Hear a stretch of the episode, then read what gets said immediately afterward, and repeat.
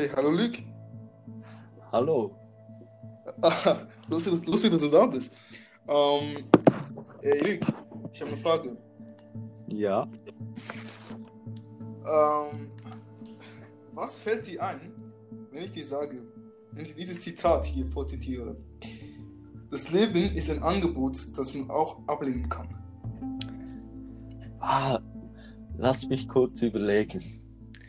Ich glaube, ich habe das schon mal gehört irgendwo.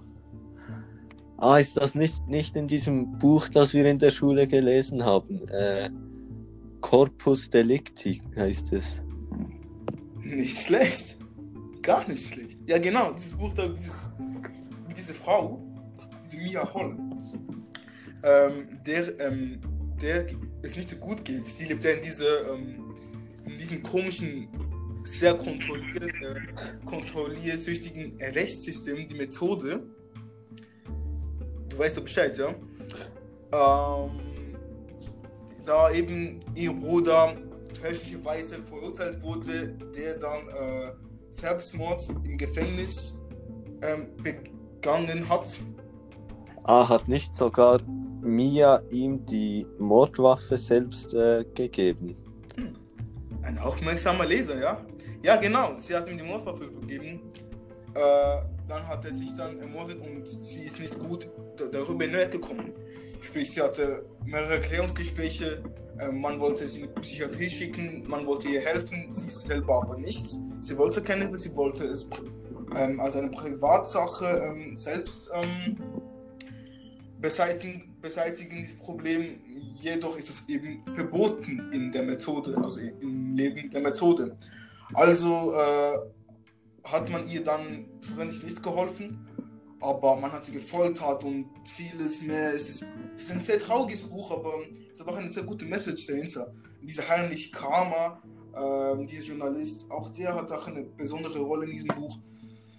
Äh, schlussendlich, also die Frage im ganzen Buch ist, ja, ist sie eine, ist sie eine Anti-Methodistin, sprich, ist sie gegen diese, gegen dieses Rechtssystem, gegen dieses perfekte Rechtssystem? Ähm, schlussendlich kommt heraus, dass sie es nicht ist und dass sie nicht ins Gefängnis muss, dass sie nicht, also nein, dass sie nicht gefoltert werden muss, dass sie nicht getötet werden muss. Und ja, also es endet damit mit, mit einem Happy End, ja. Also sie muss dann schlussendlich in die Psychiatrie, aber ja, also es hat eine schöne Wende genommen am Schluss, würde ich sagen. Ja, bei da, als du die Psychiatrie erwähnt hast, da ist mir gerade noch das andere Buch eingefallen, das wir kürzlich gelesen haben. Ähm, dieses ba Bahn Bahnwärter Thiel oder so. Ja, genau, Bahnwärter Thiel von äh, Gerhard Hauptmann. Ah, so, ja, ja, dieses Buch. Dort geht es ja um äh, eben diesen ähm, Hauptprotagonisten Thiel, der äh, als Bahnarbeiter ähm, arbeitet. Schon seit äh, zehn Jahren, glaube ich, oder so. Und ähm, der hat ja eine Frau geheiratet am Anfang, die eigentlich sehr so zierlich ist. Und er ist selbst auch innerlich ähm, sehr sensibel. Hat, hat, er nicht, hat er nicht schon am Anfang vom Buch eine Frau? Ja, eben diese Minna heißt die, glaube ich. Ja, Männer, genau. Und ähm, dann hat er ja mit ihr ein Kind gehabt, Tobias heißt, es war ein Sohn, glaube ich. Ja, wahrscheinlich schon. Tobias. Und ähm, die ist dann, leider ist ja die Mutter dann gestorben. Mhm. Aber er hat dann später eine andere heiratet. Genau, genau. Er hat dann ein Jahr später, also ziemlich schnell, hat er eine andere Frau geheiratet. Aber die war dann ganz anders als diese Minna. Die war äh, richtig so, ja, wie kann ich sagen, ähm, so richtig herrschsüchtig fast, oder? Die hat ihn richtig so versucht zu dominieren und hat das Oberhaupt der Familie übernommen, immer mehr. Und ähm, dann hat er ja mit ihr auch ein äh, Kind bekommen noch, ein kleines, mit der zweiten Frau. Und äh, dann ist, war es doch so, dass äh, diese zweite Frau hat das äh, erste Kind von Thiel, also Tobias, äh, überhaupt nicht äh, geschätzt und nicht äh, gut behandelt und hat es dann sogar ähm, angefangen, es zu misshandeln. Und ähm, ja, dieser äh, Thiel, der äh, bekam dann irgendwie Schwierigkeiten äh, damit und wusste nicht recht, wie er damit umgehen konnte, weil äh, er hatte seiner ersten Frau Minna versprochen, dass er auf ihr Kind immer gut aufpassen wird und jetzt sieht er, dass, dass dort äh, misshandelt wird. Und er hat trotzdem hat er aber nichts dagegen unternommen und ähm, hat sich begonnen, immer mehr zurückzuziehen. Und dann eines Tages ähm, erhält Tilia einen Acker äh, in der Nähe von diesem Bahnwärterhäuschen. Ah, oh, ist es nicht der Acker, auf dem dieses Unglück passiert ist? Genau, ja, und dann kommt es zu einem Unglück. Und zwar kommt eben seine äh, zweite Frau und die zwei Kinder kommen mit auf den Acker, um dort zu arbeiten. Und dann ähm, plötzlich merkt, also sieht Thiel, dass äh, jemand unter den Zug gekommen ist und erkennt dann plötzlich, dass es sein erster Sohn ähm, Tobias war. Ja. Und dann ist halt die Frage, ob diese Frau, ähm, wie heißt die, ähm, wie hieß schon wieder seine zweite Frau? Ah, Lene hieß die, genau. Ja, genau, genau, Lene. Und ähm, dann weiß er ja nicht recht, ob sie äh, schuld ist und den, das Kind auf die Gleise geschubst hat oder so oder einfach nicht aufgepasst hat oder ob es wirklich ein Versehen war. Und ähm, ja, dann schlussendlich ähm, will er sich rächen und bringt dann das andere Kind und äh, Lene um und landet dann auch in der Psychiatrie. Okay, ja, ähm, traurig, ja, traurig. Ähm, ja, wie man sieht, sind eigentlich beide Bücher, ähm, die wir gelesen haben, also der Roman wie auch ähm, der Realismus im Text sehr traurig eigentlich, oder? Bin ich da das richtig, ja? Also habe ich es auch richtig empfunden. Ja, also ich mir ist es auch so ziemlich äh, traurig vorgekommen, die ganze Stimmung in, in den Büchern. In den Büchern, ja, ja, ich meine auch. Aber etwas positiv hat es ja. Also ich muss kurz betonen und sagen, dass ähm, ehrlich gesagt sind beide Bücher ähm, im, im, Vergleich zu anderen Büchern, die wir in der Schule gelesen haben, eigentlich sehr einfach ähm, zum Lesen gewesen, ja? Bin ich da richtig? Ja, das ist mir auch aufgefallen. Zum Beispiel bei äh, Corpus Delicti ist es fast schon so Alltagssprache. Ja, ja, und ähm, Bahnwärter Thiel ist es auch sehr einfach geschrieben, ja? Ja, es, ist, es gibt auch bei Bahnwärter Thiel sehr wenige Figuren nur, also Hauptfiguren, sage ich jetzt mal. Und äh, auch der Ort, an dem, also der Raum, wo es spielt, ist eigentlich ziemlich klein. Ja, das ist ähm, beim, beim Delicti wahrscheinlich nicht der Fall. Es ist ein Roman, sprich sehr viele Orte, ähm, sehr viele ähm, Personen sind auch dabei. Ähm, aber trotzdem, obwohl auch zwischen all diesen er Erzählperspektiven, also personale, neutrale und auch ähm, autoriale, recht viel auch geswitcht wird, war es, einfach zu verstehen. Also ich, also ja, cool, so auf dem. Ja, die Sprache ist eigentlich sehr gut verständlich. Ja, auch, also vor allem verglichen zu den Texten, die wir schon, schon in der Schule gelesen haben. Was hm. auch ähm, bei Bahnwärter Thiel ist, äh, ist ja auch in äh, Sekundenstil geschrieben. Weißt du, was das ist? Um, Sekundenstil? Das ist, äh, wenn die Erzählzeit und die erzählte Zeit äh, gleich sind. Gleich sind, genau. Okay. Ach ja, klar, klar, Sekunden. Ja, ja, so, sorry, ja. Ich weiß, was du meinst. Genau, weißt du, was mir aufgefallen ist, wenn wir jetzt gerade kurz die Geschichte ähm, wieder durchge durchgegangen sind? Was? Äh, die Hauptpersonen haben beide jemanden verloren und als, auch als ich, als, ich beide, als ich beide Bücher gelesen habe, ist mir aufgefallen, dass sie nicht gut oder nicht sehr gut mit dem Verlust ähm, klargekommen sind. Sprich, sie haben der Person nachgetrauert. Und das eigentlich durch das ganze Buch immer wieder. Hm? Stimmt, ja, das ist eigentlich in beiden ein zentrales Thema, kann man schon fast sagen. Kann man schon sagen, ja. Weil äh, im bei Bahnwärter Thiel ist es ja eben diese Minna, Mhm. äh, der er immer nachtrauert und sie sogar anbetet dann mit der Zeit und so. Mhm. Und beim wäre es dann ähm, Mia, die ähm, Moritz nachtrauert, ihrem Bruder. Genau, ja, genau. Ja, es, es ist schon krass, dass es sind komplett verschiedene Bücher eigentlich auf denen, aber sie haben schon Gemeinsamkeiten. Ja, Beispiel auch ähm, Mord. In beiden kommt ein Mord vor. Hm? stimmt, ja, obwohl dort muss man halt auch unterscheiden, dass äh, in dem einen ist es ja ein Selbstmord äh, von Moritz und in dem anderen ist es ja ähm, die Figur Thiel, der verrückt wird, kann man sagen, und dann äh, zwei andere ermordet. Ja, guter Punkt, guter Punkt. Man muss es differenzieren. differenzieren. Ja. Ähm, was auch noch ein zentrales Thema ähm, ist bei Thiel, finde ich, ist der technische Fortschritt. Ja, könnte man bei Corpus Delicti genauso sagen. Bei Corpus Delicti wäre es aber, ähm, weißt du, es spielt alles so in der Zukunft ähm, vor. Es ist so, dass Leute haben einen Chip im Oberarm, ähm, wo sie immer die Daten ähm, der Regierung schicken müssen. Es ist ja wirklich die Methode, die hat so viel Macht in diesem Buch. Das ist auch ein Punkt, ähm, weshalb mir ähm, das, das ganze Leben dort nicht so gern hat. Aber ja, technischer Fortschritt im Corpus Delicti zum Beispiel ist einfach in der fernen Zukunft oder vielleicht sogar in naher Zukunft, je nachdem, wie es kommen wird.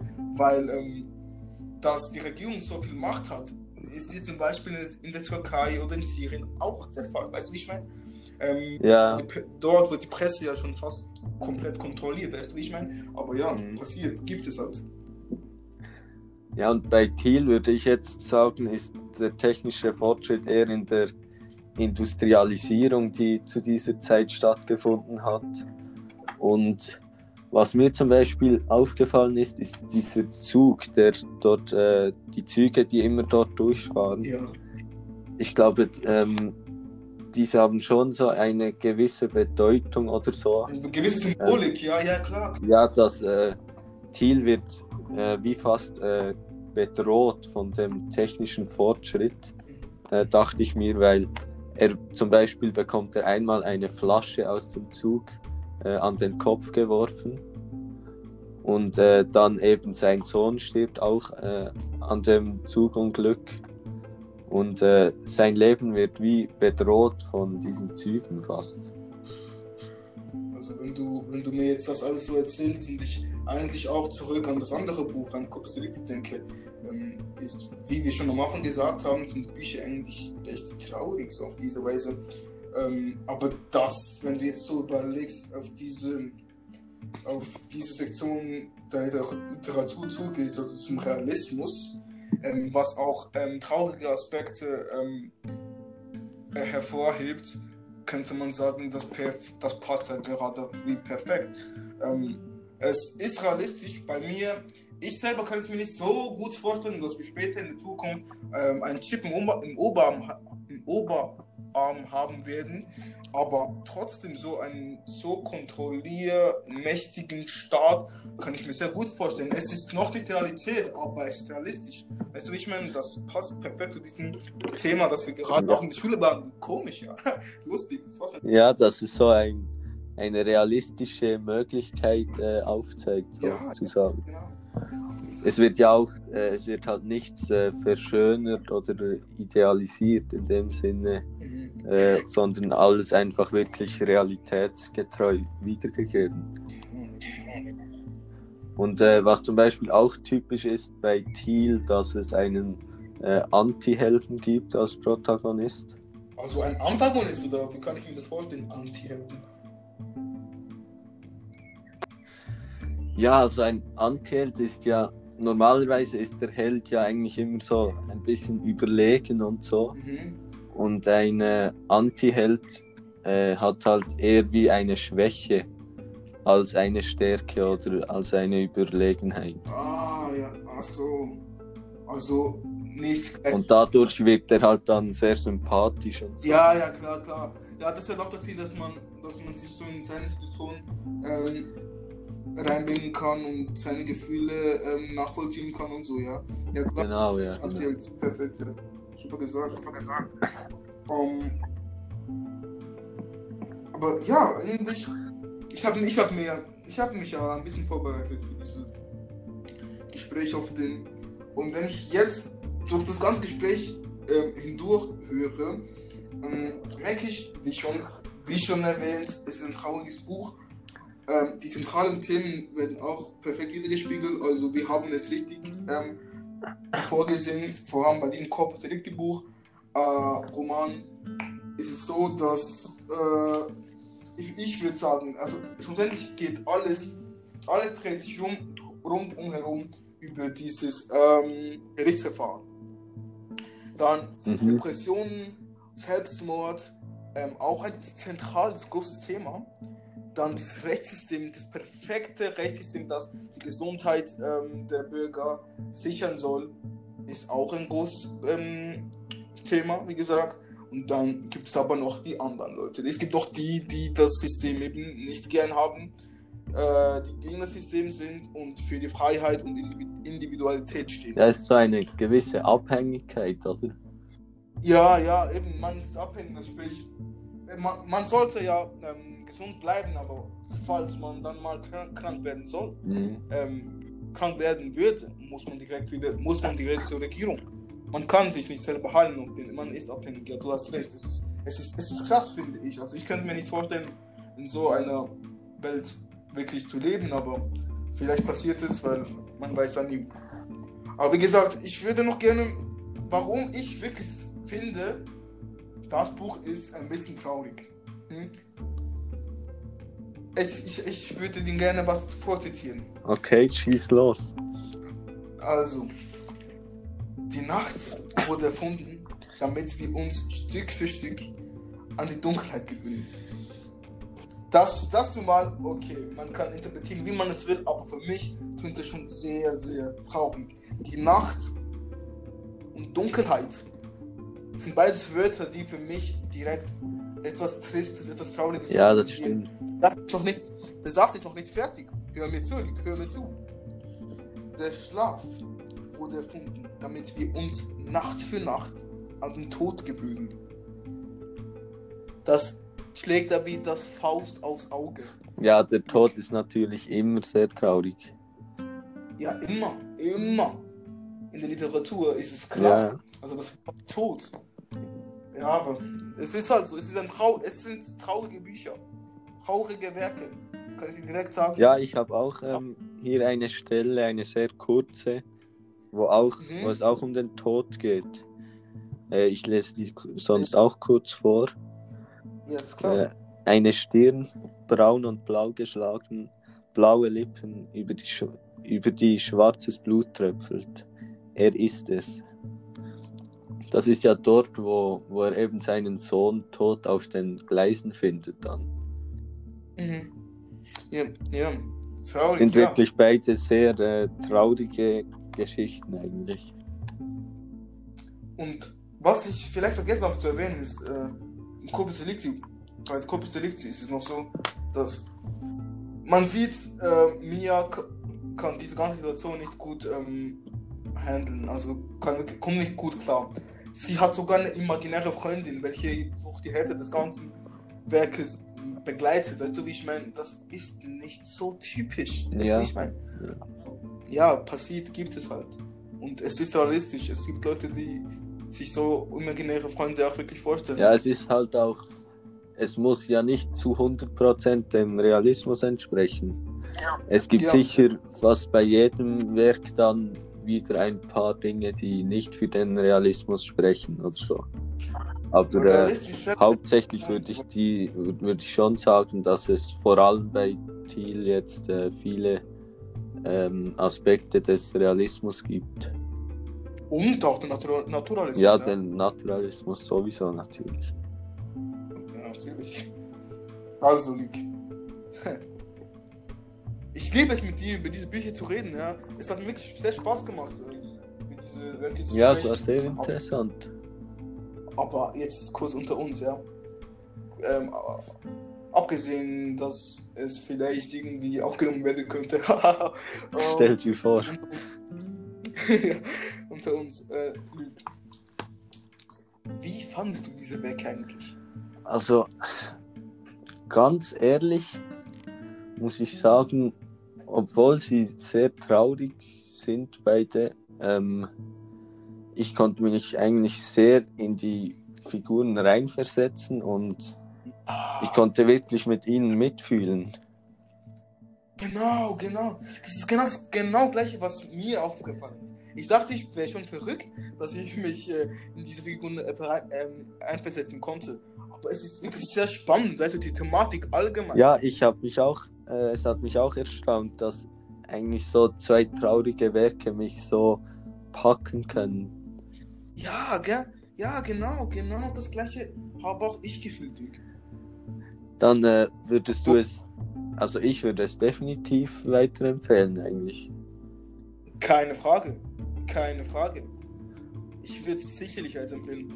Ähm, ich würde das Roman, äh, also wie viel, Zeit, wie viele Seiten hat es etwa? Plus, minus 260, 70 Seiten. Ja. Also ich habe es gelesen in etwa, äh, etwa eine Woche. Sprich, ähm, wenn man jede Woche um die rund 30 Seiten, jeden Tag um die rund 30 Seiten liest, kommt man gut, gut voran. Und ich sag dir ehrlich, es gab auch Tage, es gab einen Tag, sage es niemandem, habe ich 100 Seiten gelesen auf einmal. Ich habe es geliebt. Beim Bahnwetter-Ziel genau das gleiche. Hat viel weniger Seiten, aber Ja, dieses Bahnwetter-Ziel, das habe ich auch wirklich einfach durchgerattet an einem Tag. Ja, also wirklich. Ich wollte es nicht sagen, aber was, was gibt es Besseres zu tun? Komm schon. Also, ja, ich bin sonst Corona nicht so der Leser, oder? Aber äh, diese Bücher, die sind wirklich äh, sehr, sehr faszinierend. Ja, wirklich. Also, es hat, mir wirklich über, es hat mich selber wirklich überrascht. Mal sehen, also, ja, wie gesagt, es hat wirklich Spaß gemacht, mit dir über diese Bücher zu reden. Ähm, immer, immer wieder gerne, würde ich sagen. Ja, sehr wieder gerne wieder, ja. Äh, ja, wir schauen und wir sehen uns sicherlich, sicherlich wieder in der Schule. Lüg, mach's gut, bleib gesund. Ja, danke dir. Du auch. Ja, okay. Mach's gut. Ciao, ciao, die Haut. Schönen Tag.